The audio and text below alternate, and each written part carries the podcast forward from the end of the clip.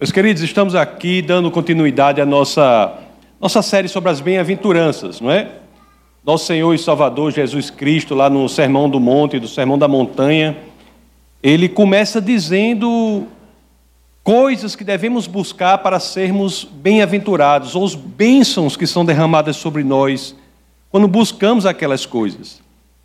E hoje nós falaremos sobre a paz, a algo importante, né, na nossa vida, importantíssimo na nossa caminhada cristã. Então, o verso, o texto base do nosso bate-papo de hoje é, está no Evangelho de São Mateus, capítulo 5, verso 9. Mateus 5, 9, em que as Escrituras dizem: Bem-aventurados os pacificadores, pois serão chamados filhos de Deus. Bem-aventurados os pacificadores. Bom, quando nós lemos isso, a primeira coisa que nós temos que ter em mente é que ser pacificador não é apenas amar a paz. Pacificadores não são apenas aqueles que amam a paz, não são apenas aqueles que preferem a paz no lugar do conflito. Isso não é ser pacificador. Pacificador são aqueles que, em face do conflito, agem positivamente para promover a paz. Pacificadores são aqueles que têm uma atitude positiva na direção da paz. Não uma atitude de medo, mas uma atitude de agir para alcançar a paz quando vem o conflito. E quando nós lemos aqui, nós vemos o que, que as Escrituras dizem dessas pessoas. Bem-aventurados os pacificadores, né? As Escrituras dizem, pois serão chamados filhos de Deus. Muita gente tem um entendimento aqui que não é exatamente o que está escrito quando diz assim, acha que diz que bem-aventurados os pacificadores, pois se tornarão filhos de Deus. Não é isso que as Escrituras dizem. As Escrituras dizem que os pacificadores serão chamados filhos de Deus. O que torna uma pessoa filho de Deus é outra coisa, não é? Inclusive, tá, como sabemos, está lá em João capítulo 1, verso 12, no Evangelho de São João, capítulo 1, verso 12, em outros lugares também, em que as Escrituras dizem: Contudo, aos que o receberam, aos que o, os que creram em seu nome, deu-lhes o direito de se tornarem filhos de Deus o como é que nós nos tornamos filhos de Deus? Quando assim, né, nós nos, nos rendemos, dizemos, Senhor, olha, o negócio aqui é o seguinte, Senhor, assuma a liderança. Eu realmente entrego minha vida para você. Eu sozinho tentei, mas não consegui. Estou tentando aqui, o negócio não está dando certo. Então, Senhor, eu quero que o Senhor seja o Salvador. E não apenas isso, que seja o Senhor da minha vida. É isso, de acordo com as Escrituras, que faz com que nós sejamos filhos de Deus. Mas o que as Escrituras dizem é que quando somos pacificadores, nós seremos chamados filhos de Deus porque iremos agir parecidos com aquele que é o nosso Pai. Não é? Quando é você a, a filiação de Deus quer dizer que as suas atitudes vão fazer com que as pessoas reconheçam que você faz parte da família de Deus. É assim como vê, né, com um filho. Se você vir meu menino correndo, você diz: esse menino só pode ser filho de Tasso. Por quê? Porque corre todo desengonçado. É, o, é, o, é a característica. Então, ser pacificador faz com que os outros reconheçam que somos filhos do Pai. Mas o que nos faz tornar filhos de Deus é fazer Jesus Senhor e Salvador de nossa vida. Então, o filho de Deus deve refletir as características do pai. E, inclusive, esse pai que é o Deus da paz. Lá na carta aos Romanos, capítulo 15, no verso 33, as escrituras dizem: O Deus da paz seja com todos vocês. O nosso Deus, meus queridos, é o Deus da paz. E se devemos refletir o caráter do Pai, nós devemos ser cristãos da paz, promovedores da paz. Filhos daqueles que, que são da paz são aqueles que querem, promovem, desejam ser da paz. Sim, e esse é um desafio. Precisamos promover a paz neste mundo cheio de conflitos Aliás, existe uma promessa para aqueles que promovem a paz, que é uma promessa que eu vou dizer, viu? É fantástica. E é real. E de fato acontece. Lá no livro de Provérbios, capítulo 12, no verso 20, as Escrituras dizem assim: O engano está no coração dos que maquinam mal, mas a alegria está entre os que promovem a paz. Meu Deus, isso é tudo que precisamos. A alegria é isso que o mundo busca. As pessoas que promovem a paz têm o seu coração cheio de alegria. Quantas são as pessoas neste mundo, não é? Perambulando, zigue-zagueando por aí, com o coração totalmente destruído, sem paz. E as Escrituras nos trazem a chave aqui, só isso por si só já é um argumento seríssimo para considerarmos, para sermos promovedores da paz, para sermos pacificadores. Porque as Escrituras dizem: a alegria está entre os que promovem a paz. E aqui, meus queridos, é um ponto central.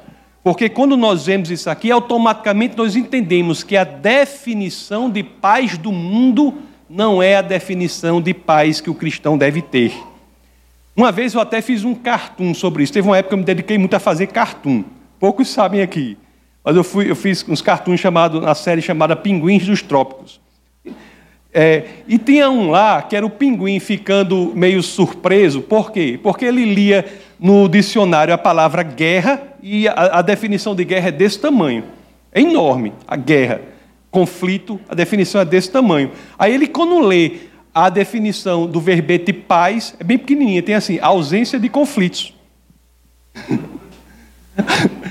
Guerra é, é, é, isso, é aquilo, é o que acontece, né? A exceção, a ausência do normal, aí define como paz. Essa não é a definição para o cristão. A paz, né? Ou você buscar a paz no cristianismo, não é você buscar conseguir a ausência de conflito, mas buscar o regozijo, a alegria, o júbilo, o entusiasmo do coração. Isso é mesmo que ouro, meus queridos. Isso é mesmo que ouro. E, aliás, né? Quando a gente encontra uma pessoa, a gente faz o quê? O cristão normalmente faz o quê? A paz, não é? A paz do Senhor esteja convosco. Shalom. O que é shalom? Que as coisas sejam como deveriam ser. Você esteja em paz com alegria, regozijo no seu coração. É por isso que devemos buscar a paz com todos para que possamos obter esse estado que é tão buscado pelo mundo. O mundo arde em problemas, o mundo arde com o coração bem pequenininho, um coração necessitado da paz. Isso é algo terrível. Lá no livro de Hebreus, o autor de Hebreus, no capítulo 12, no verso 14, eles, as Escrituras dizem: Esforcem-se para viver em paz com todos e para serem santos. Sem santidade, ninguém verá o Senhor. Interessante, né? Esforcem-se para viver em paz com todos e para serem santos. Interessante, né? Você olha para isso aqui, aí a gente vê logo que as Escrituras nos orientam para nos esforçar para vivermos em paz. É verdade que viver em paz com todos nem sempre é possível. É por isso que as Escrituras dizem que devemos nos esforçar. Esse é o padrão que ela espera de nós, que nós nos esforcemos para buscar esta paz com as pessoas. Mas muitas vezes isso não depende só de nós. E aqui vai outra informação, outro ensinamento grandioso das Escrituras.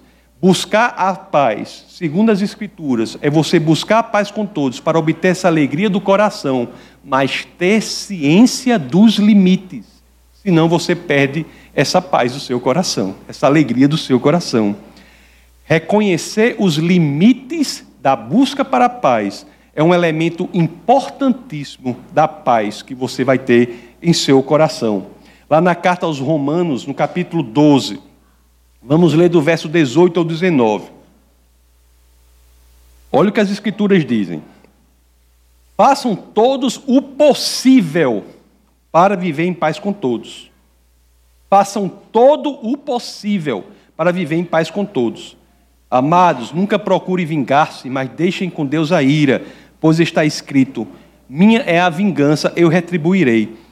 Na tradução Almeida, não precisa colocar, professora Bárbara, não precisa colocar, na, na, na tradução Almeida, as escrituras dizem assim: se possível, quanto depender de vós, tende paz com todos os homens.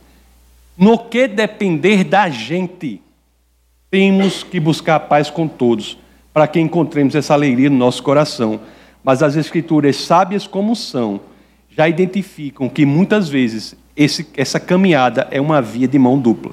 Você faz a sua parte, mas o outro não faz. Isso não deve ser computado para a sua ausência de paz interior. Não devemos buscar a vingança. Não é? No que depender da gente, tem que entregar tudo ao Senhor, que o Senhor resolve isso aí. E eu gosto muito, vocês sabem que eu gosto muito das, das orações do, de Davi, né? Davi. E o rei Davi, ele, ele passou por momentos assim, né? Conflito na família, tudo, e traições, né? E olhe só, ele descreve a dor da traição de uma forma muito bonita e depois, logo posteriormente, ele diz como lidar com isso. Então vamos aprender um pouco com essa passagem aqui, no livro de Salmos, capítulo 55. Vamos ler os versos 20 a 21. Olhe só a descrição aqui do que ocorreu com ele. Olhe só o que ele diz aqui. Do 20 ao 21, vamos ver a descrição, e logo posteriormente vou pedir para ver o verso 22. Então diz assim, ó. Aquele homem se voltou contra os seus aliados, violando o seu acordo.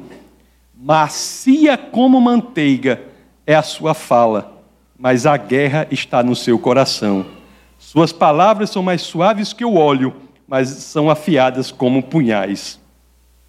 Essa é a descrição da dor de alguém que foi traído. Alguém que foi traído. Gerou conflito de onde menos se esperava. Mas logo no verso seguinte, no verso 22, ele dá a saída que devemos perseguir. Diz assim: olhe como ele responde a este sentimento. E a mesma coisa que devemos buscar fazer.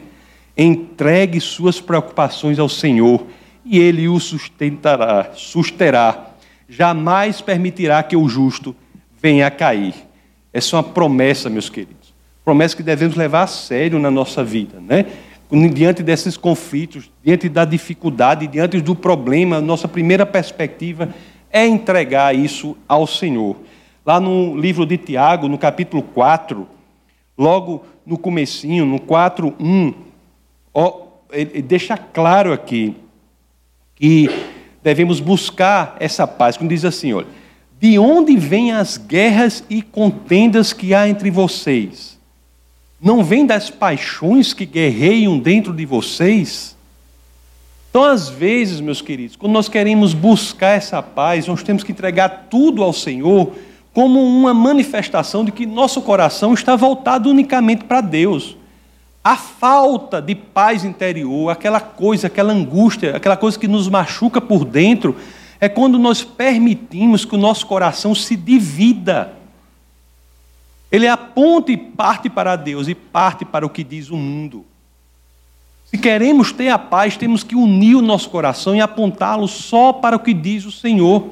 Interessante que a bem-aventurança anterior a esta, sobre a qual nós tivemos o bate-papo no domingo passado, era sobre pureza, os puros de coração. Nós aprendemos aqui que ser puro de coração é não ter um coração dividido. Interessante. Como consequência disso, se nós não temos o coração dividido, se o nosso coração está voltado somente para Deus, a consequência é a outra bem-aventurança, né? Nós seremos, teremos paz interior e buscaremos a paz, seremos pacificadores. Essa relação entre pureza e paz é clara na Bíblia. Lá no mesmo livro de Tiago, capítulo 3, verso 17, Olhe o que as Escrituras dizem da sabedoria que provém de Deus. Não é? Como essa sabedoria ela vai trazer um coração unificado e, como consequência, vai trazer a paz. As Escrituras dizem assim: Mas a sabedoria que vem do alto é, antes de tudo, pura. A sabedoria que vem de Deus é pura, nos dá um coração unificado, voltado unicamente para Ele. Aí continua: depois pacífica, amável, compreensiva, cheia de misericórdia e de bons frutos, imparcial e sincera. É por isso, meus queridos, que nós devemos evitar a situação de quem não tem paz no nosso tem paz interior, e a primeira forma de fazermos isso é checando o nosso coração para saber se ele está unificado diante das coisas de Deus. Lá em Isaías, capítulo 58, verso 21, as Escrituras deixam claro que para os, para os ímpios não há paz. Para os que têm o coração dividido entre as coisas do mundo, as coisas de Deus, para aqueles que elegem outros ídolos para servir a eles, uma consequência direta é o coração conturbado, coração problemático. É isso que vemos no mundo. Um amigo meu é, me mandou uma estatística é, semana passada. Eu fiquei boquiaberto, fiquei impressionado, não é? Ele disse que 70% dos americanos, de cada 10, sete pessoas nos Estados Unidos estão sob medicação antidepressiva. Aí eu perguntei, mas, rapaz, me dê uma fonte aí oficial disso aí, porque eu achei incrível, né? Ele mandou duas. Foi, foi o Kirk Dubois, um grande intelectual americano, e nós pretendemos até no futuro, né, falando com a pastora, trazê-lo aqui, um grande conhecedor de escatologia. Ele disse isso, aí eu falando com ele, ele disse, é, pois é, não há problema nenhum, né, em você fazer uso da medicação, Deus usa os médicos.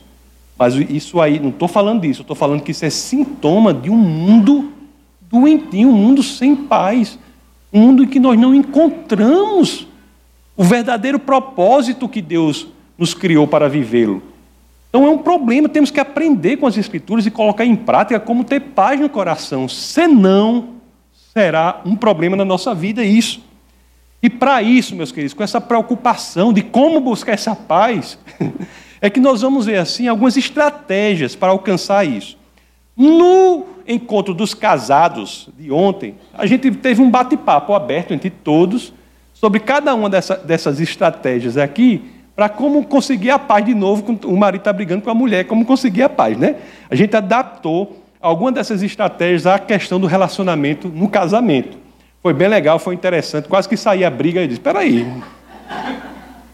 alguma coisa está errada aqui. Né? Como é que o negócio ia sair briga, né? Mas enfim. Então nós vamos ver essas estratégias agora de forma mais ampla. Então qual é a primeira estratégia? Não é? nós, nós já vimos que você precisa ter o seu coração unificado, voltado para o Senhor. Não é isso? Isso é a primeira coisa. Mas na prática, o que devemos fazer? O que devemos fazer na prática? Vamos, vamos falar aqui alguns pontos que devemos ter em mente para que alcancemos a paz em meio ao conflito. O primeiro ponto, tá, bota por favor Jeremias 6,14. Jeremias 6,14. O primeiro ponto é o seguinte: quando você estiver diante de um conflito, diante de uma confusão, você estiver diante de uma situação conflituosa, não mascare a dimensão daquele problema. Olha o que as Escrituras dizem, ó. Eles tratam da ferida do meu povo como se não fosse grave Pais, pais dizem quando não há paz alguma. O primeiro erro é esse. Você está diante de um problema, alguns tendem a diminuir artificialmente a dimensão do conflito. Isso daí quer dizer, sabe o quê? Conflito ignorado é conflito adiado. Não estou dizendo coisas pequenininhas que podem acontecer no relacionamento familiar, profissional. Não estou dizendo coisas que você deve nem considerar. Situações conflituosas importantes devem ser consideradas como importantes para que você se posicione na situação de obter a paz. Tem gente que diz o contrário. Você já viu uma profissão muito comum aí que tem que o povo ganha dinheiro que só com isso, que é a profissão de falar o que os outros querem ouvir? É. Tem uma profissão, o povo pagou para falar o que a pessoa quer ouvir. Mas existe uma mensagem errada aí. Um entendimento errado do mundo. Promover a paz não quer dizer evitar conflitos. Não quer dizer, de acordo com as Escrituras.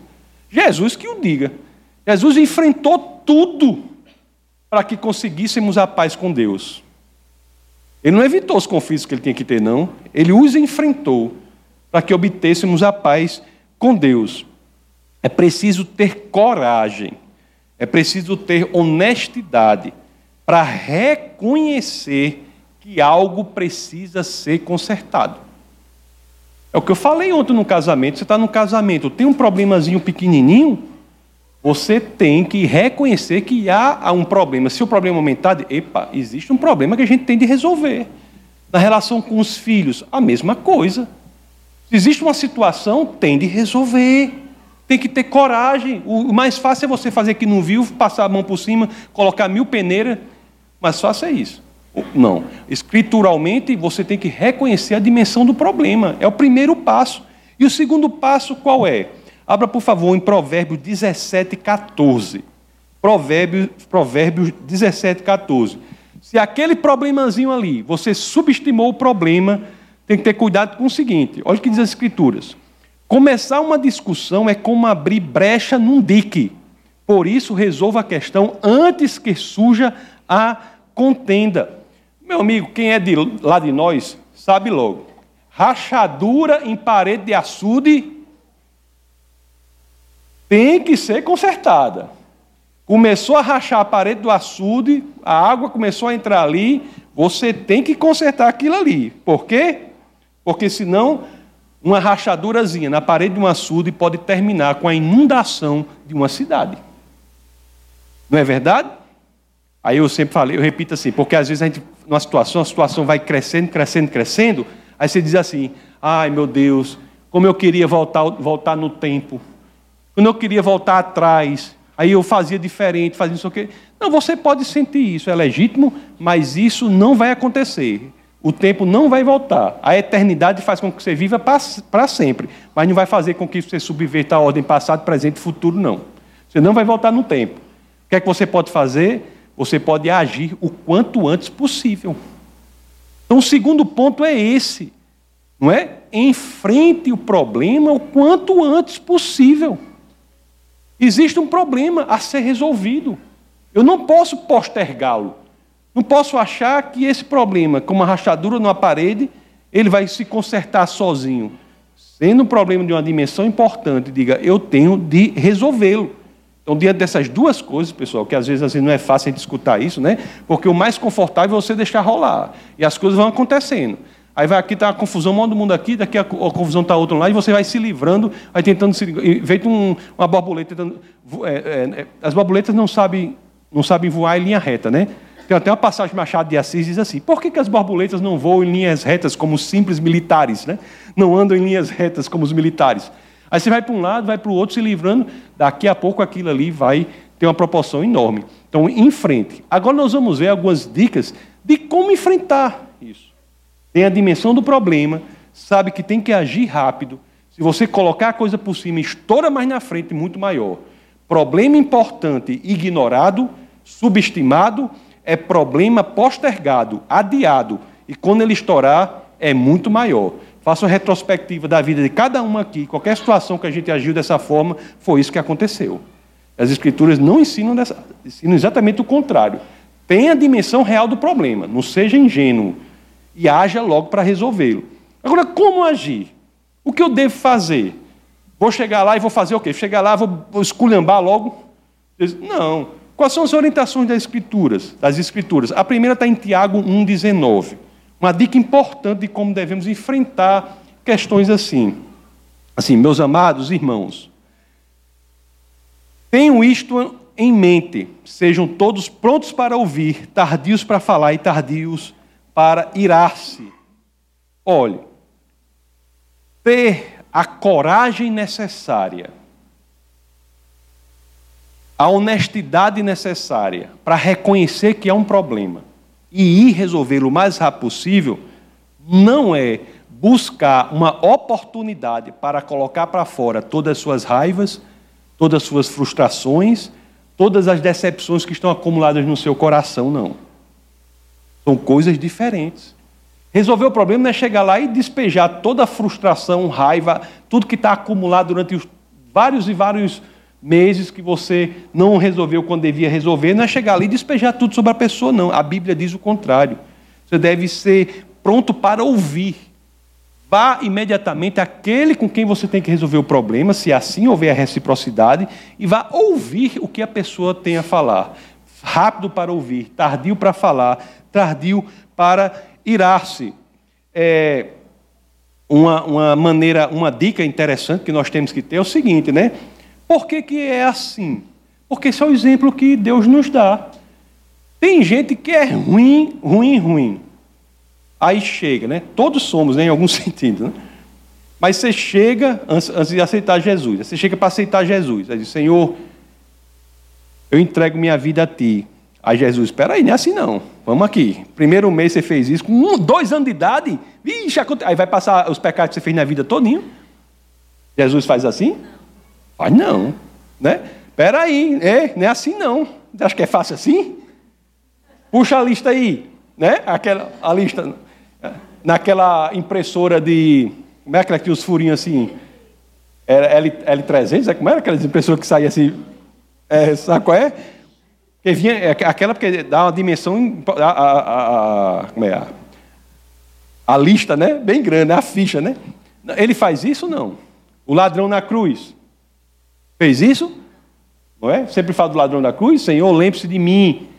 A oração de salvação dele. Aí ele fez o quê? Ê, ladrão, agora, agora, né? Não. Eita. Não, fez o quê? Você estará com meu pai, né? Aquela velha história que eu sempre digo aqui: o ladrão tomou café da manhã com o diabo e almoçar com Deus. Da mesma forma deve ser, deve ser a gente, não é isso? Deve ser a gente. É por isso que eu dou a dica aqui para a briga de, de pessoas, né? principalmente de casais. A gente falou lá, tem a briga de casais. Sabe da história, que eu já contei uma vez aqui, vou contar de novo. Sabe da história do marido e da esposa que brigaram? Aí foram falar com o pastor. Pastor. Aí a esposa Chegou, falou, falou, falou. Aí o, marido foi falar: Não, pastor, o problema é que ela é. Toda a vida que tem uma confusão, ela é absolutamente histórica. É histórica demais. Aí o, o, o pastor perguntou: meu, meu querido, você não quer dizer que ela é histérica, não? Não, histérica não é, não, é histórica. Porque vai, aí levanta o que eu fiz no mês passado, no outro mês, levanta o que eu fiz no ano retrasado. Então você não pode ser histórico, não. Se chegar na situação, você tem que ser, chegar na situação para resolver. Não seja histórico, não. Você vai para resolver. Então vá ouvir. Ouvir. Rápido para ouvir. Tardio para falar. Agora, quando o problema é grande, aí vem a outra dica que nós vamos fazer aqui. Está na primeira epístola de São Pedro, capítulo 3, verso 11. Primeira de Pedro 3, 11. As escrituras dizem assim: afaste-se do mal e faça o bem, por, por, busque a paz com perseverança. Olhe, busque a paz. O que, é que quer dizer isso? Que nem sempre a paz é fácil de ser encontrada. Tem situações que vão tomar tempo.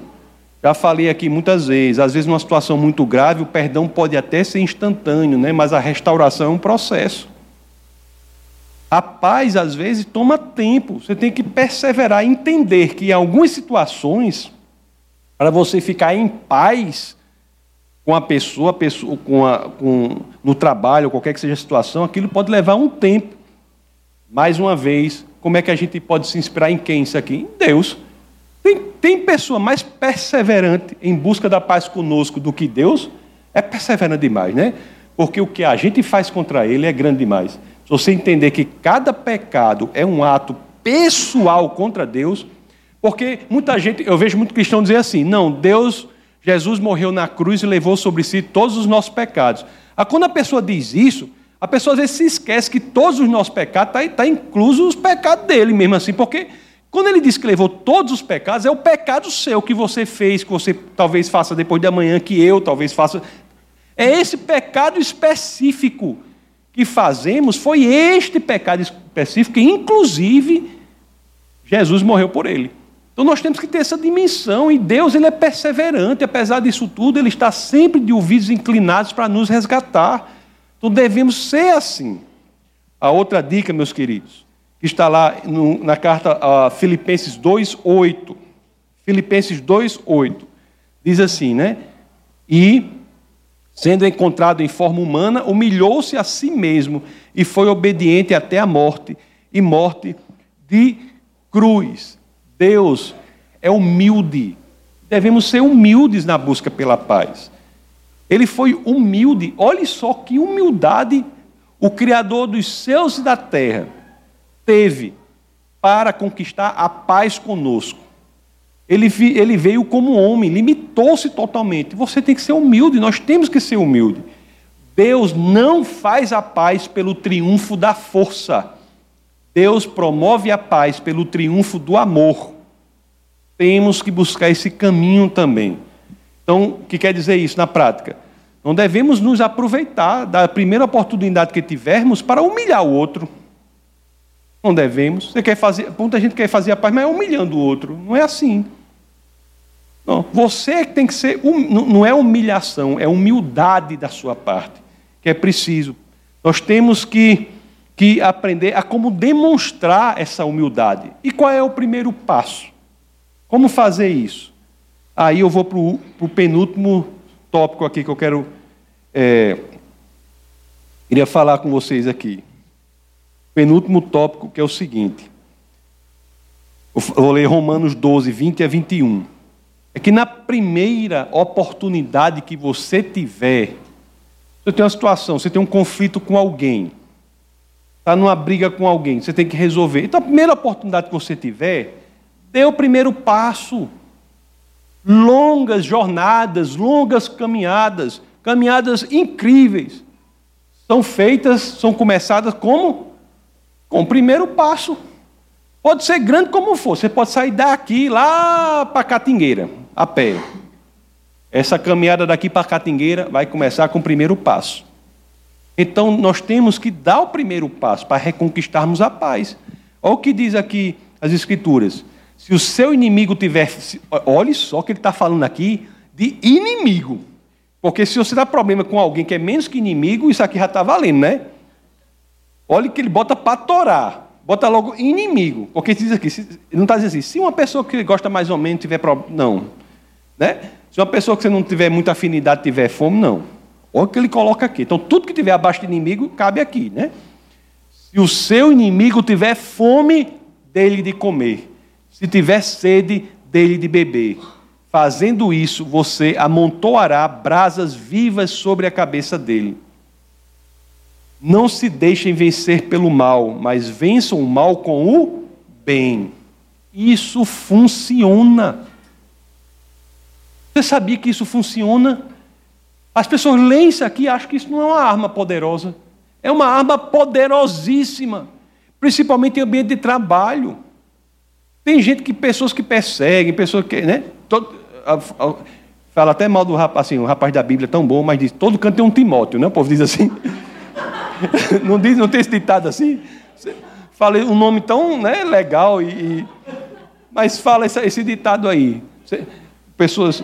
Todo canto tem um problema. Então a, a pessoa, vez, quando a pessoa age contra você, se você quer solucionar o problema, quer ter paz em seu coração, na primeira oportunidade que você tiver, faça o bem para ela. Faça o bem para essa pessoa. O poder desta simples determinação, o poder de vencer o mal com o bem, é um poder que é desprezado pela maioria das pessoas, simplesmente porque não tem coragem de tentar. Se tentarem, vocês vão ver o poder transformador, radical disso na vida. Devemos agir com gentileza diante daqueles que nos agridem. E assim iremos buscar a paz. Por fim, aí você está dizendo assim, mas pastor, as escrituras, tá, as escrituras sei não, eu prefiro ler outra coisa, porque isso aí está mandando eu fazer as coisas, eu vou ficar com um sentimento de injustiça muito grande de mim. Porque, né, eu vou reconhecer o problema ali, o problema é grande, vou agir logo, vou com humildade, não vou para ouvir, não para falar, na primeira oportunidade eu dou o primeiro passo, né? não vou ser histórico, não vou levantar, fora de necessidade, não vou levantar coisas que vão atrapalhar.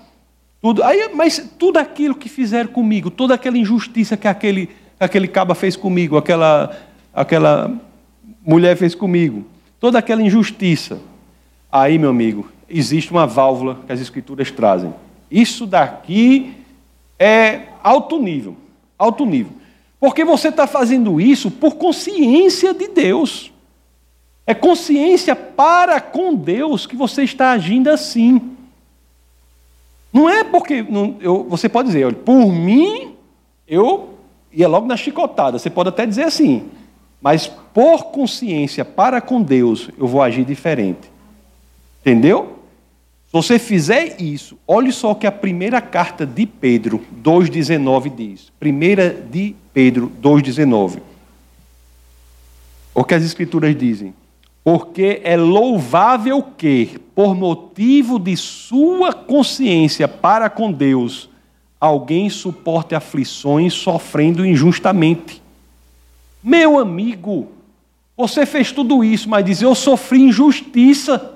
Aí, peraí, se eu sofri injustiça, mas eu vou assumir isso em razão da consciência para com Deus, isso é louvável para Deus, eu vou ficar feliz fazendo isso. Ei, eu vou achar é bom. Porque, veja bem, você, você vai dizer para a pessoa, ei, faça mais, faça mais.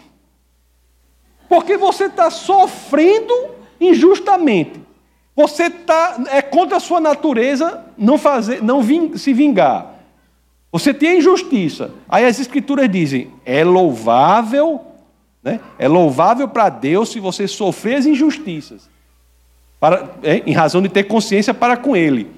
Aí você vai ficar feliz, ou oh, coisa boa, você fica feito um doido. Aí a doidice boa, né? Porque você fica feliz. Você vai ter a paz que excede todo o entendimento. É aí que a paz está. É o povo batendo em você se achando bom. Deixe Deus lidar com a injustiça que você sofreu. Porque Deus é aquele que julga com justiça. Deixe Deus lidar com isso. A Escritura diz: não precisa ser você. E para que você quer? Entregue tudo para Deus e encontre a paz em seu coração. Isso é louvável, isso é, isso é ouro, isso é mais que diamante na nossa vida. Não é verdade? A paz, meus queridos, é um estilo de vida. A paz é um comprometimento com o estilo de vida. É algo que nós podemos aprender. As escrituras são incríveis, né? Nós vimos no domingo passado que a pureza, por exemplo, não é algo que você tinha e perde com o tempo, não. A pureza é algo que você alcança seguindo as escrituras. E a paz é a mesma coisa. A paz é algo que você aprende a ter aprendendo um estilo de vida de acordo com as Escrituras. A paz é um estilo de vida em Cristo. E o passo a passo está na Bíblia. Se nós seguirmos, não tem como dar errado. Basta apenas que consigamos. Uma das coisas mais importantes, né, que toda caminhada cristã tem de ter traduzir o que nós ouvimos e vai para a nossa mente, fazer com que isso atravesse essa longa estrada que separa a mente do coração e chegue no nosso coração para promover uma mudança real de comportamento, uma mudança real de atitude. Já falei mil vezes aqui, como eu sempre digo, chega, estou com a boca mole de falar. Se o que é ensinado aqui não for posto em prática por cada um, você não pode culpar o Evangelho pelo insucesso da sua vida. O sucesso da sua vida em todas as áreas, e essa de ter paz no coração, é, é vou dizer, não é nada que pague isso. É decorrente de colocar em prática o que as Escrituras falam. Depende de mim, depende de vocês, depende de cada um fazer da própria vida aquilo que Deus quer para nós aqui na terra. Amém? Vamos orar. Senhor, muito obrigado, Pai, por sua orientação. Muito obrigado, Senhor, por seu direcionamento, por tua palavra, Pai. Muito obrigado por entender que temos desafios reais, desafios práticos, desafios diários aqui na vida, mas que não ficamos sóis. Que mesmo que entendamos que essa vida é como um mar revolto, um mar cheio de correntezas, que muitas vezes nos levam para um lado, nos levam para o outro, mesmo que olhemos para a vida e a enxerguemos desta forma, mesmo assim, quando olhamos para as Escrituras, encontramos o norte, encontramos a bússola, encontramos o direcionamento, encontramos o lugar para onde devemos seguir, para que alcancemos a paz do coração, o shalom de Deus. Que alcancemos o estado para o qual Deus originalmente nos criou, um estado de tranquilidade da alma. Obrigado, Senhor, por nos fazer viver uma vida diferente do que é o mundo, do que, a, que o mundo oferece, Pai. Muito obrigado por nos fazer entender que podemos experienciar, mesmo que ainda de forma não completa, mas podemos experienciar a maravilha que é o céu aqui na terra. E é no nome poderoso do nosso Senhor e Salvador Jesus Cristo que todos nós aqui, em uma só voz, dizemos: Amém. Essa foi uma produção do Ministério Internacional Defesa da Fé, um ministério comprometido em amar as pessoas, abraçar a verdade e glorificar a Deus. Para saber mais sobre o que fazemos, acesse defesadafé.org.